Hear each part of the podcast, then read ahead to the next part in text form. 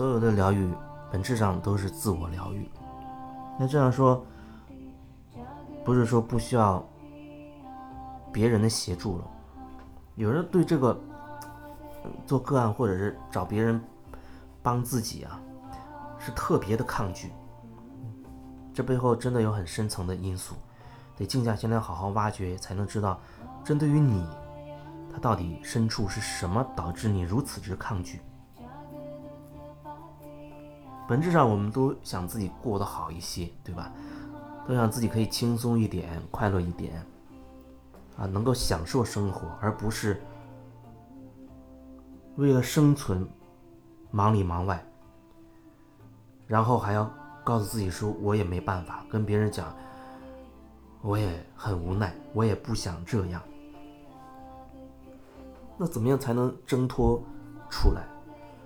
慢慢从这个生活的沼泽当中爬出来。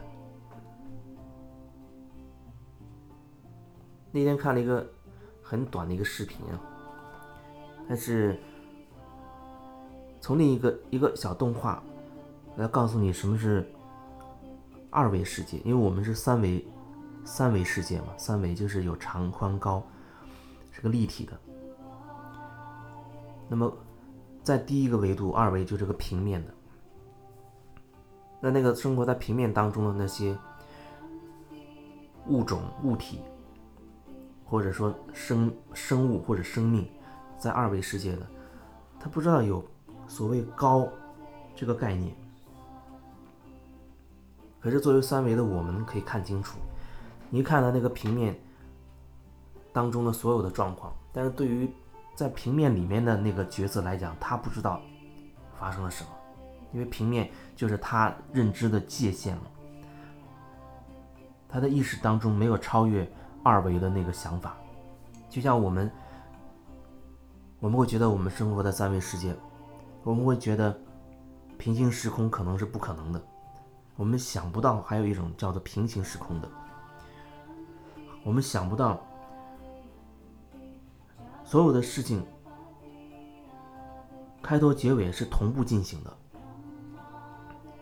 这作为人来说，那脑子想到就会非常混乱，因为超越不了我们现有的认知，就会这样。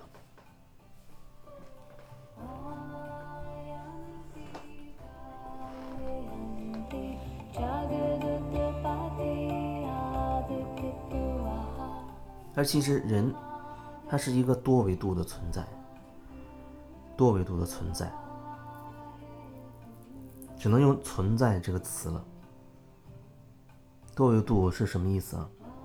就像有很低维、一维、二维、三维、四维、五维、六维、七维、八维、九维，有各种各样的分法，说这时空分成多少多少维，十维、十二维等等。那其实呢，它是 n 维，无数维。那你说二维、三维之间有没有二点一维、二点二维，或者二点五六七维，或者三点四二五维？它这个就像那个模拟的一样，就像那个模拟数学跟脉冲电路、模拟电路跟脉冲电路一样，它不是跳跃性的，它是无限的，只是。为了好区分，才把它定义为三维、四维、五维。其实中间它是无数维，每一个维度都有它的特性。就像你会做梦啊，你会觉得梦里不真实，不真实只是相对于我们三维这个世界而言，它不真实。可是当你在梦中的时候，你会觉得那无比真实。只有在你醒过来的时候，你才会意识到之前是一个梦。不评不评判的说，你的梦在你做梦的时候那就是真实的，只是它没有办法被你的头脑所理解，因为它不符合三维空间的很多规则。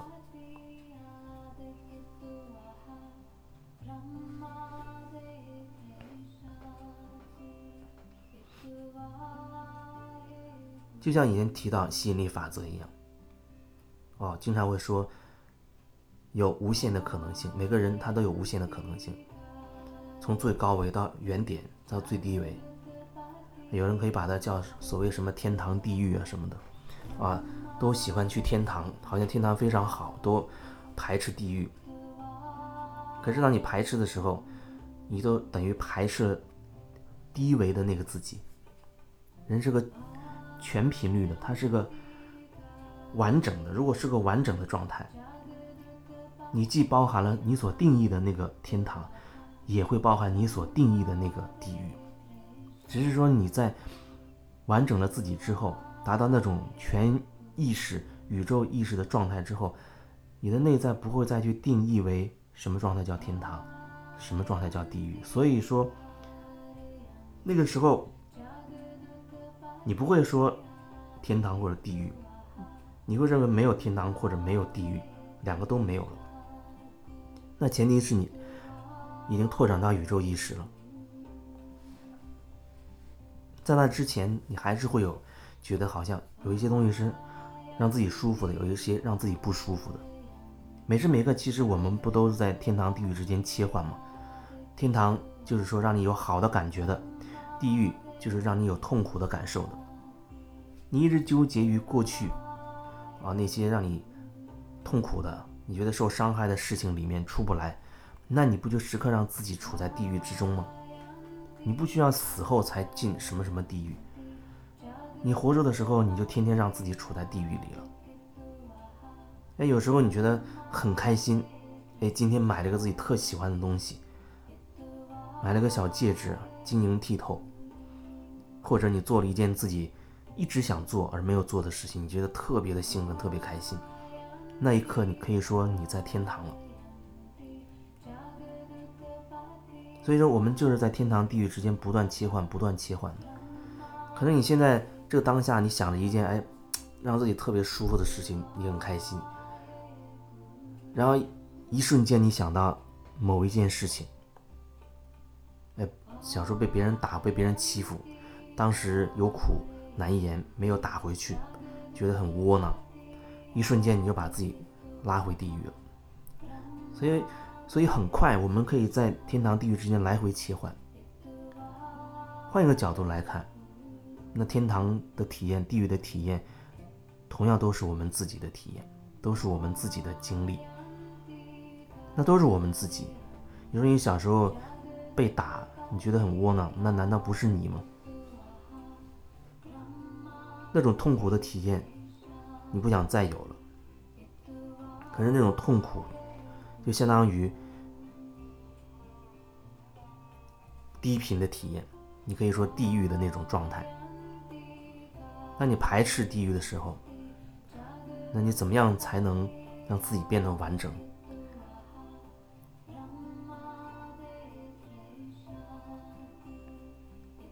说这个是因为很多时候我们都渴望好的，而排斥不好的，渴望好的。没有什么，没有什么问题。那当我们排斥不好的的时候，就相当于把自己砍成了两截，阴阳我们砍掉了阴，只要阳；好坏我们砍掉了坏，只要好。可是砍掉不表示不存在。很多人在跟我聊的时候，哎，表达说，过去的事都过去了，我已经不记得了，它对我不会造成任何影响。然后开始说自己近期遇到一些痛苦的事情，还有些做个案的更深入的去针对他的那个点探索，我慢慢发现，原来他以为过去的并没真的过去，原来他以为放下的那个人其实并没有放下，那人可以现在不出现在你眼前了，可是他依然在你世界里乱跑乱撞，因为它对你造成的影响始终在你的内在。在发挥作用，所以几年前人家打你一巴掌，你现在还记忆犹新。那巴掌打你那巴掌只花了零点一秒，可是你要花几十年，让他在你心里持续的打你，持续的打你，因为你心里过不去，你放不下，所以你就不断的潜意识在播放那个被打的那个片段，那个画面。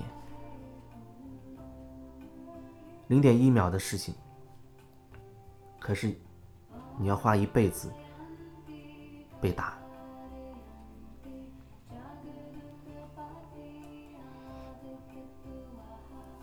所以这就需要我们真的能够回去，回到那个场景当中，好好的去感受被打那一瞬间。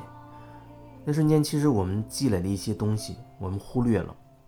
有时候我会跟你说，哦，我们要回去看清楚那个时候发生的事实的真相到底是什么。假如说你没有觉察，或者你没有足够的力量，那你恐怕真的又变成瞬间又被当时的情绪点燃。陷入情绪当中了，你就又没有办法看清楚，到底还有什么你疏忽的地方，还有什么角度你可以理清的地方，那又再一次的你陷入情绪。所以为什么有时候别人的协助是很重要的？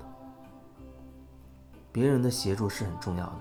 当你自己真的那个时候某个阶段你觉得没有力量走出来的时候。就像你也会找一些朋友聊聊天，舒缓一下。可是舒缓有时候它往往像割草，草割掉了，但是你却不知道那个草根儿在哪儿。那我们要做的就是，不仅要割草，还要把它连根拔起，斩草要除根。你把那个根源找到了，相应的那一系列的一根线上所有的事件，都很容易就转化掉了。